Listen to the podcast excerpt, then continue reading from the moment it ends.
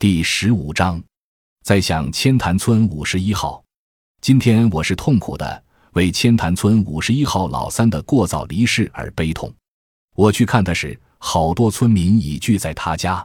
老二给我碗筷，让我喝酒吃饭。我看见桌椅还是我画过的，在这儿，我曾经和老三喝过酒，抽过烟。我只想喝酒来追忆他和我画画时的情景。去年冬天下大雪，在他家画了半个月。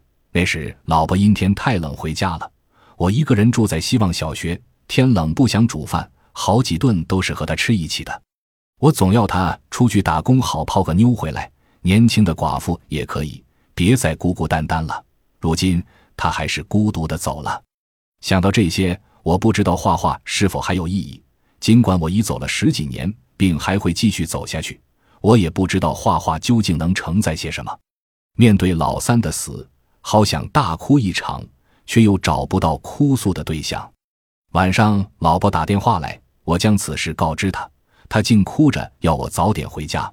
我说明天一大早还要送老三，日子还会跟过去一样，老大仍过着他的光棍生活，老二会带着老婆再次出去打工，我仍旧画画，写点东西，拍点照。唯一不同的是，村头的大树旁多了个坟堆。二零一一年五月二十三日。